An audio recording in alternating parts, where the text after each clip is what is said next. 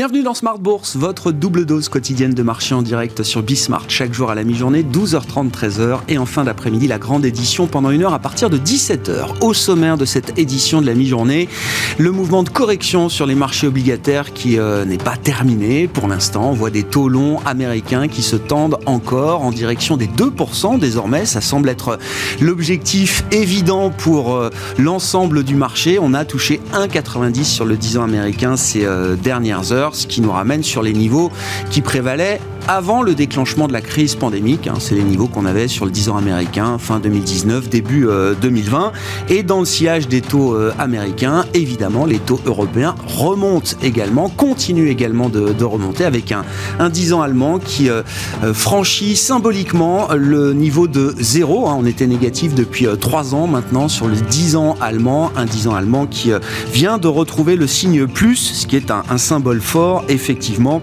dans cette phase de resserrement ou en tout cas de pivot des euh, banques centrales, la Fed en premier et puis peut-être euh, demain la Banque centrale européenne. Nous parlerons de la question des taux avec euh, Julien Tisserand qui nous accompagnera pendant cette demi-heure, gérant multi-asset chez Edmond Rothschild Asset Management. Du côté des marchés actions, on notera une séance positive pour les indices en Europe et notamment pour le CAC 40 avec le poids du luxe.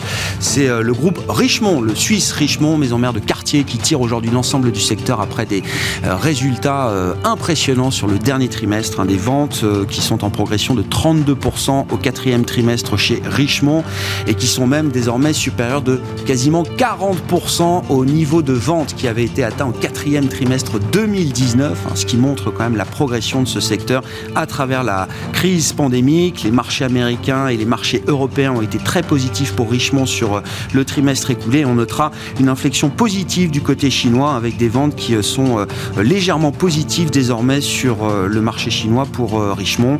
Burberry dans le secteur également a relevé ses prévisions de bénéfices annuels. Et puis LVMH, donc la star mondiale du luxe, publiera ses résultats le 27 janvier prochain. Nous parlerons également de la stratégie d'investissement pour 2022 euh, et c'est Kevin Tozek qui est avec nous en plateau pour évoquer cette partie, membre du comité d'investissement de Carmignac.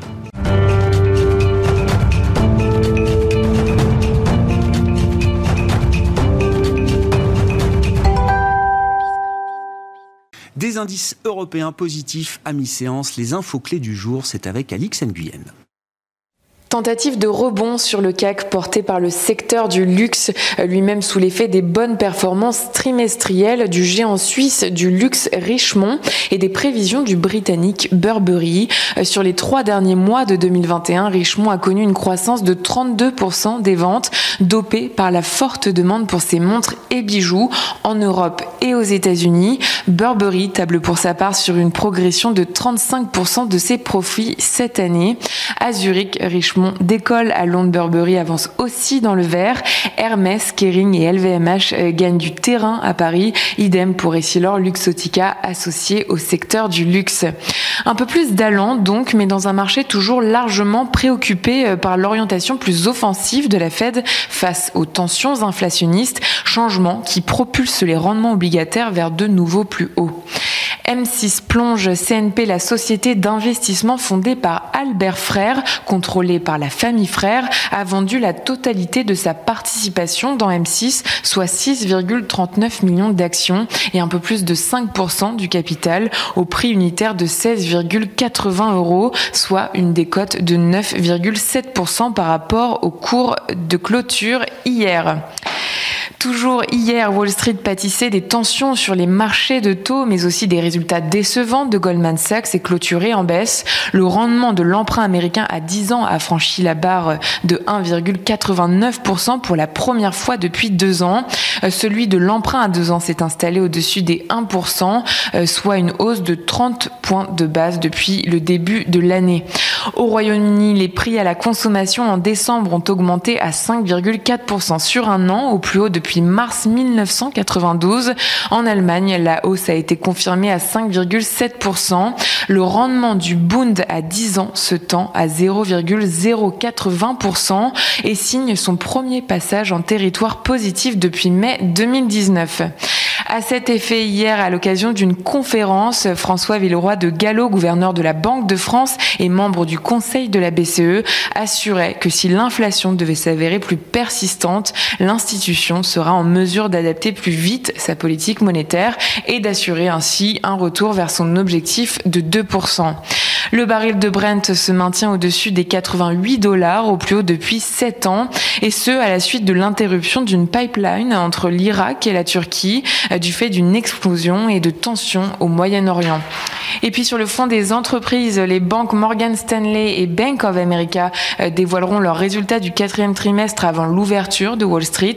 Procter Gamble, United Health Group et Intel se prêteront aussi à l'exercice. Tendance, mon ami, chaque jour à 12h30 et 17h avec Alix Nguyen dans Smart Bourse.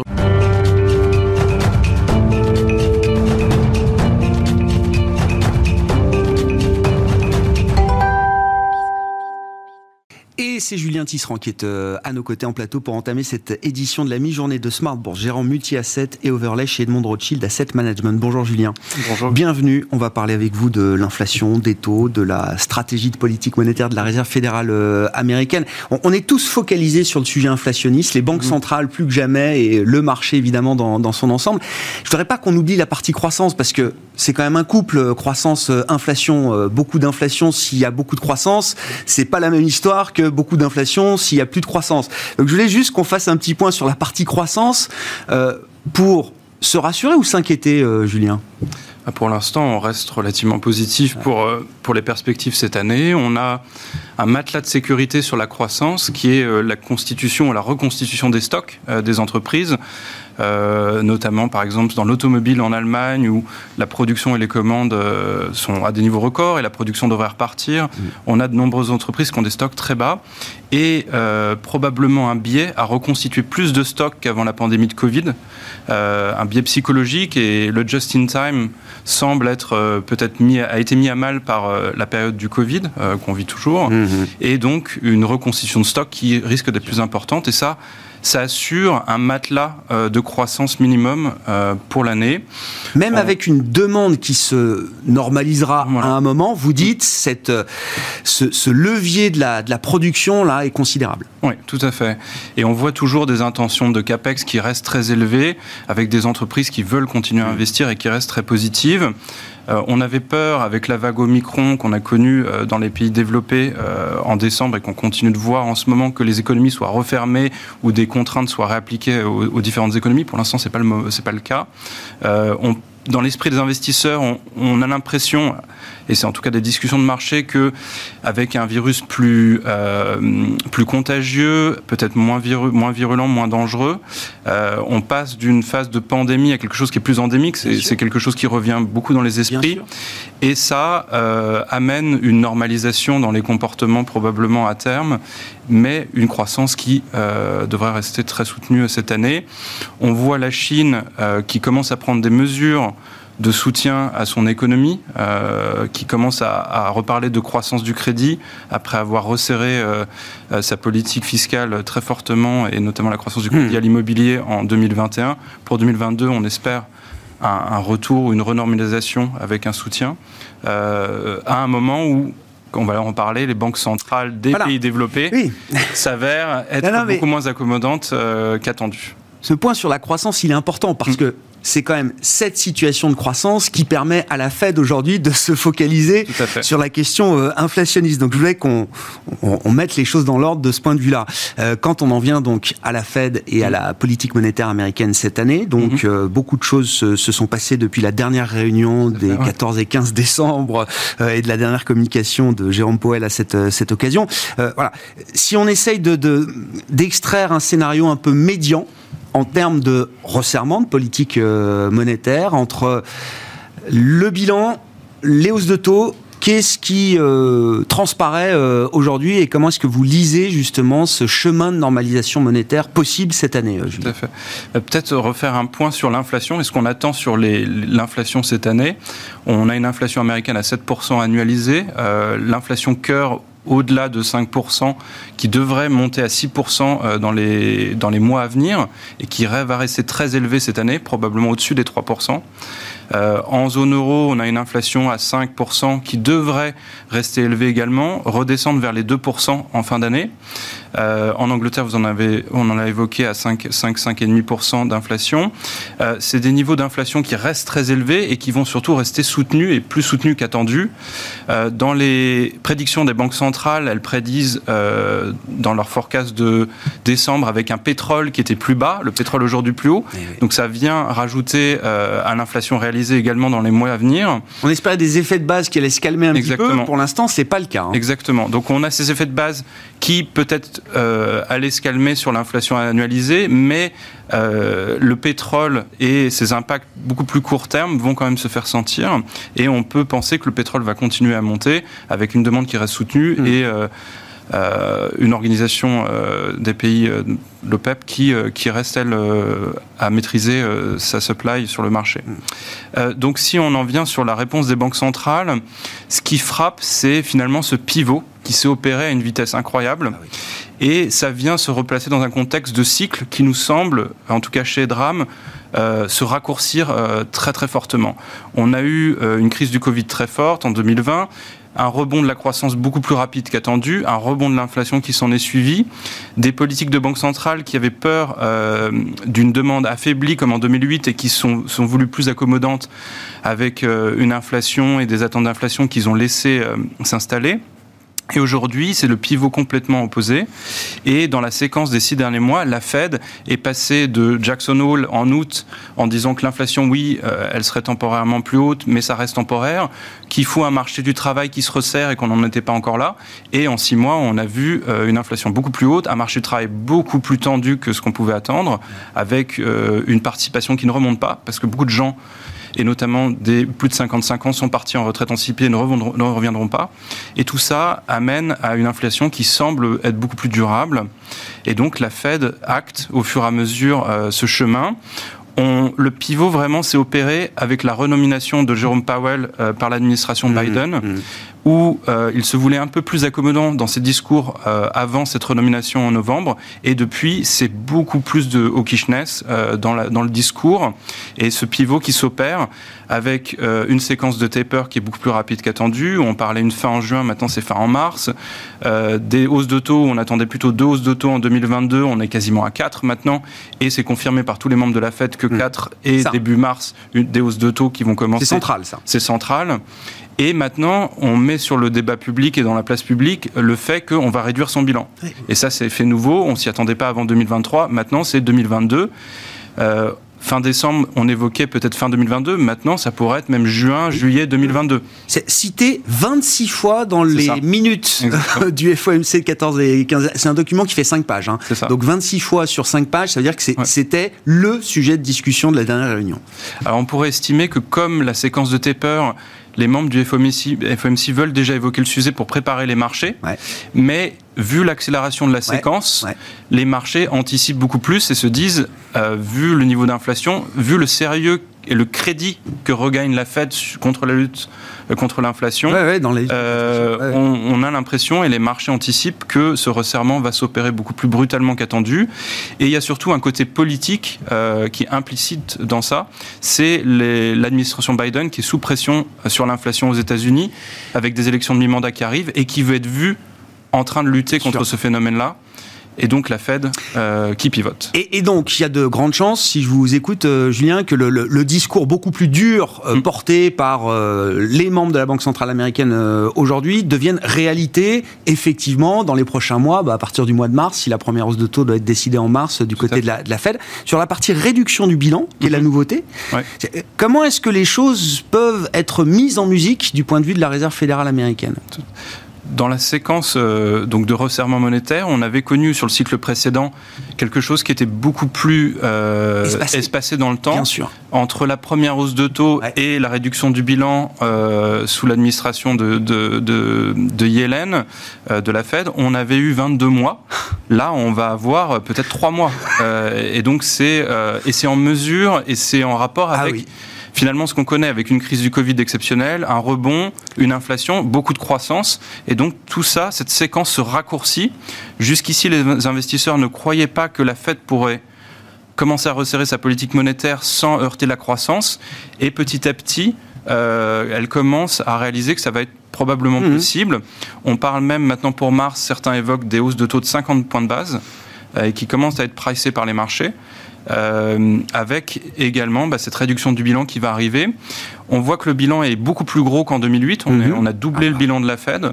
Et donc, les membres de la Fed, dans les minutes qu'on a vues en, janvier, nous disent qu'ils veulent, euh, en conséquence, réduire ce bilan plus rapidement également. Donc, c'est non seulement l'annoncer plutôt qu'on pensait, euh, commencer probablement à réduire ce bilan plus tôt qui était estimé par le marché, et c'est le réduire plus agressivement parce que le bilan est, le bilan est plus gros. Et dans les maturités du bilan, donc des treasuries et des mortgages, on a des maturités qui sont plus courtes que précédemment. Et euh, la Fed eh va voir ses maturités tomber beaucoup plus rapidement et pourrait euh, faire une réduction beaucoup plus brutale. Oui, parce que ces réinvestissements, effectivement, ne seront pas faits et, ça pourrait venir beaucoup plus vite. Euh, Exactement. Et donc, si on, estime par rapport à la précédente séquence, on était à 50 milliards de caps, on a de réinvestissement sur la réduction du bilan. On limitait les réinvestissements à 50 Exactement. milliards. 30 milliards sur les treasuries et 20 milliards sur les mortgages. Là, on parle de quelque chose qui est plus élevé, entre 50 et 100 milliards. Euh, avec une proportion à définir, probablement toujours équilibrée entre treasuries et mortgages, donc deux tiers, un tiers à peu près, mais ça va se faire dans une séquence qui s'accélère et beaucoup plus brutale euh, qu'attendu. D'où la réaction sur les marchés obligataires. Et je rajouterais sur les taux réels, qui est vraiment... Euh, qui montre bien que c'est le resserrement politique monétaire que le marché intègre aujourd'hui. Et, Exactement.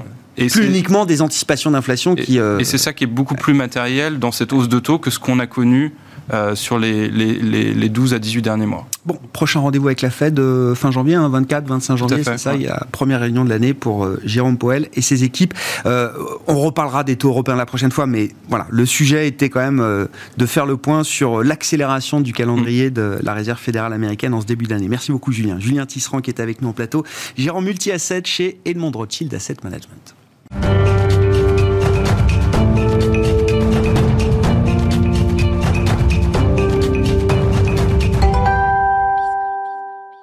Bon, et dans ce contexte de resserrement de la politique monétaire américaine, euh, quelle est la stratégie d'investissement euh, qui peut nous guider en ce début d'année 2022 Nous en parlons avec Kevin Tozet, membre du comité d'investissement de Carmignac. Bonjour et bienvenue, euh, Kevin. Merci, Grégoire. Bon, réunion annuelle de Carmignac demain, donc on parle de la stratégie d'investissement 2022. Est-ce que vous pouvez nous mettre en appétit Quels sont les grands axes là de la stratégie d'investissement pour, pour Carmignac en, en 2022 Partant de l'idée qu'on a développée avec Julien que le calendrier s'accélère vous êtes d'accord avec, euh, avec cette idée-là si, on euh, doit euh, résumer ça en, une phrase, je crois que c'est ben, ce qui semble assez clair, c'est que c'est bien la dynamique d'inflation qui guide la politique des, des, banquiers centraux plus que eh bien, les directeurs de banque centrale eux-mêmes, mm. et que ben, la direction sur les taux d'intérêt, elle est, on va dire, assez claire, hein, c'est plus haut. Donc ça, ça justifie ben, d'être plus prudent sur cette, ou en tout cas avoir un positionnement plus défensif sur, sur ces actifs-là. C'est très nouveau. Hein ça, fait quand même plus de 20 ans. Euh, enfin, je, regardais les performances du, du, sans risque, souverain sans risque ou de l'investment grade euh, en Europe. Ça a été négatif l'an dernier pour la première fois depuis euh, plus de 20 ans peut-être. il y a une génération d'investisseurs qui a jamais investi en ayant les taux contre soi. Et comment on investit justement quand les taux sont contre soi désormais? Sur les marchés de rendement, hein, sur, ces, sur ces marchés obligataires là, clairement ça questionne parce que on a bien, on va dire on s'attend bien à une remontée des, taux d'intérêt sur différents points de, différents points de courbe. Euh, dans le même temps, nous, Européens, ben, on fait face à euh, des rendements euh, monétaires nominaux qui sont négatifs, donc réels, on n'en parle, mm. on en parle, on en parle même pas. Donc en face de ça, on voit bien l'intérêt d'avoir des actifs à, rendement. Et dans le même temps, quand on voit les, niveaux des primes de, des primes de risque, hein, des marges de crédit, ben, elles sont pas vraiment assez élevées ou si élevées que ça pour pouvoir digérer et absorber cette, cette hausse de taux là. Donc ça, ça, ça, questionne. Alors c'est plutôt, on va dire, une bonne nouvelle. Hein. On voit le verre à, à moitié Bien sûr, pour l'économie, c'est une bonne nouvelle. Oui, puis c'est aussi une bonne nouvelle pour euh, les gérants euh, actifs, euh, enfin d'actifs actifs, parce que c'est bien dans cet environnement-là que la sélection d'obligations, en tout cas la, sélection d'émetteurs, prend, son, prend, prend tout son sens. Ouais si c'est cette anticipation du, resserrement de politique monétaire aux États-Unis qui guide alors la, les marchés de taux, bien sûr, les marchés de, de, crédit par voie de conséquence, et qui influence énormément également la partie action. Bien sûr. On a vu ces mouvements de rotation, de, rotation très très violents. Déjà des plus 10, moins 10, voire des plus 20, moins 20 sur 15 euh, jours, 3 semaines de, bourse en, 2022. Euh, comment on intègre justement cette idée de, rotation euh, dans une stratégie action en l'occurrence pour 2022 C'est vrai que si on refait un petit peu le film et on, parlait du, du, pivot et des anticipations de réduction du bilan, c'est vrai que ça, ça a surpris clairement les, les opérateurs de marché parce que on va dire, la séquence que tout le monde avait en tête, c'était plus bah, une hausse des taux courts qui pesait sur les taux longs. On en a parlé euh, plusieurs fois. Et ça, c'était l'idée sur laquelle on était resté en fin d'année dernière. Hein, c'est ça, l'aplatissement de la courbe. donc ça, c'est plutôt favorable, on va dire, aux actifs qui ont été très largement portés ces dernières euh, décennies, à savoir voilà, des sociétés de croissance, parce que ça, une hausse des taux demain, ça veut dire moins de croissance euh, après-demain, et donc c'est favorable à ces actifs-là. c'est vrai qu'avec les perspectives de réduction du bilan, ça libère un petit peu les parties de courbe un peu plus longues, et donc eh ben, ça, ça a des incidences sur la rotation, la rotation sectorielle. Alors comment est-ce qu'on investit un portefeuille action dans ce contexte-là. Euh, Vous en parlez tout à l'heure, il y a la dynamique de croissance, de croissance économique.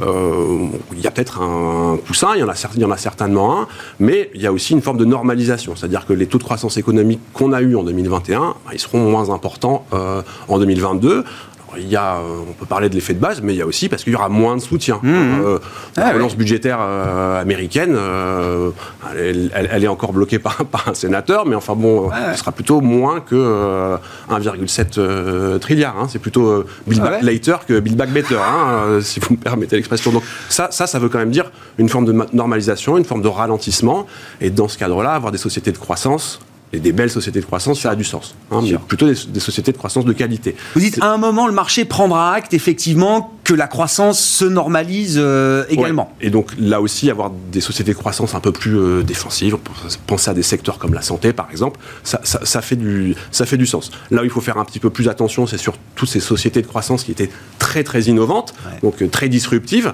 qui, elles, traitaient sur des niveaux de valorisation extrêmement élevés. Et là, pour le coup, la libération des, des, taux un peu plus longs, ben ça, ça fait, ça fait mal à ce type de valeur-là. Donc il faut être un peu plus prudent sur ces valeurs-là.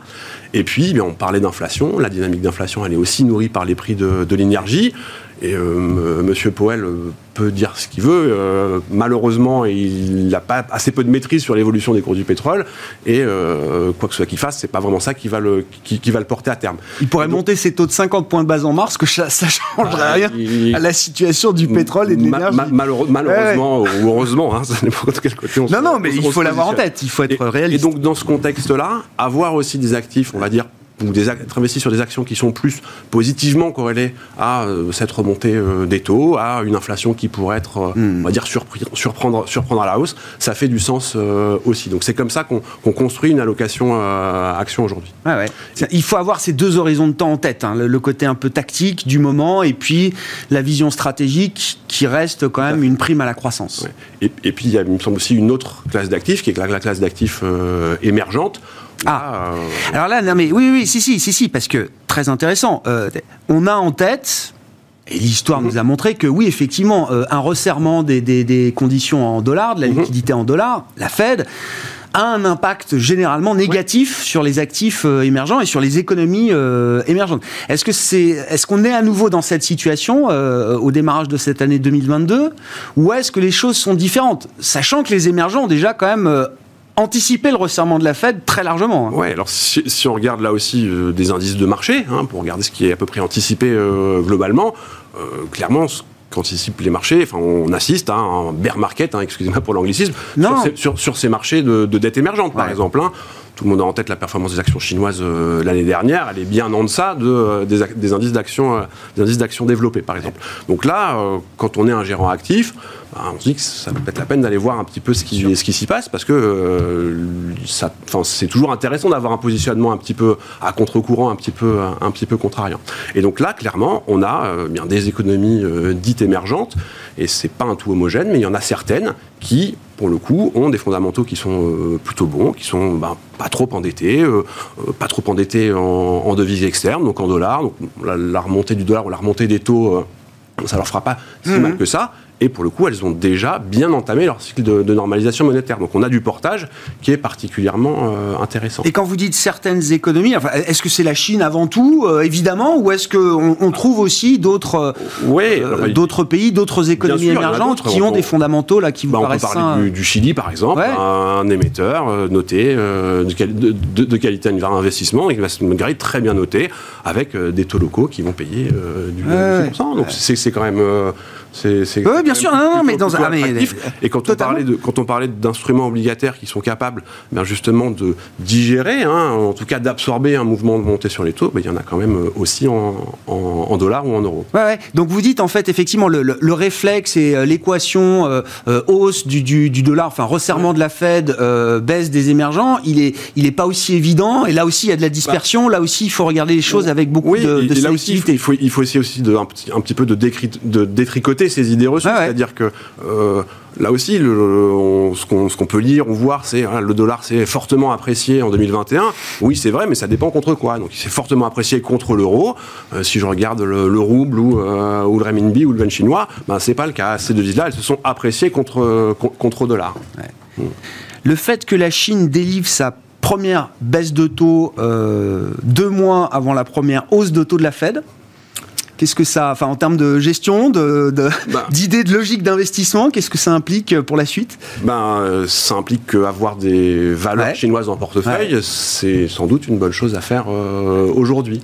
là aussi, on a des perspectives de croissance bénéficiaire sur ces entreprises-là qui sont, enfin sur des entreprises chinoises qui sont particulièrement euh, attractives, elles n'ont pas toutes été sanctionnées ou elles ne sont pas toutes sous le, sous le joug de, l'évolution réglementaire, en tout cas du durcissement réglementaire euh, chinois. Et dans le même temps, eh bien, c'est vrai que ce qui a pesé sur les actions chinoises l'année dernière, c'est, on va dire, ce, cet environnement où on avait et une politique budgétaire et une politique monétaire, par exemple aux États-Unis, qui était extrêmement mmh. favorable, mmh. là où dans le même temps on avait une politique chinoise qui était extrêmement orthodoxe.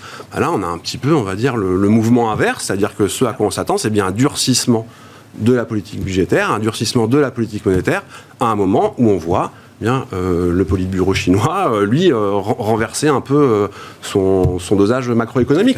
Et on l'a vu avec des baisses de taux en début de semaine de la part de la Banque, de la banque centrale chinoise. Ce matin, on, lit qu'il y a aussi une forme d'assouplissement réglementaire vis-à-vis du secteur immobilier ou des, promoteurs immobiliers chinois. Ça a tendance à nous indiquer qu'il y aura bien un moment en 2022 où on aura une forme d'inflexion. Et ça, c'est un vent arrière très puissant pour, et donc, ce marché-là. Oui, et donc, on fera le, on fera le compte à la fin de l'année. Non, mais, bien sûr. entre temps, on se reverra, bien sûr. Non, mais ce que je veux dire, c'est que l'idée, c'est qu'en relatif, là, il y a peut-être euh, quelque chose de positif à jouer entre Chine versus US. Tout à fait. Et, ces mouvements d'antiphase-là entre euh, une économie américaine, entre une économie américaine qui retire de stimulus et une économie chinoise qui, elle, au contraire, a plutôt tendance à remettre, c'est des choses qu'on a vues plusieurs fois au cours des, euh, au cours des 10-15 dernières années. Donc, euh, ça sera pas. On connaît, on Exactement. L'histoire se répète pas toujours, mais il y a quand même des enseignements à tirer. Très intéressant. Merci beaucoup euh, à vous deux. Kevin Tozek, qui est avec nous, je le rappelle, membre du comité d'investissement de Carmignac à la veille de la réunion annuelle de la société. Et Julien Tisserand, qui était avec nous également en plateau, je le rappelle, gérant multi-asset et overlay chez Edmond Rothschild Asset Management. Voilà pour cette édition de la mi-journée de Smart Bourse. On se retrouve en fin de journée en direct à partir de 17h sur Bismart.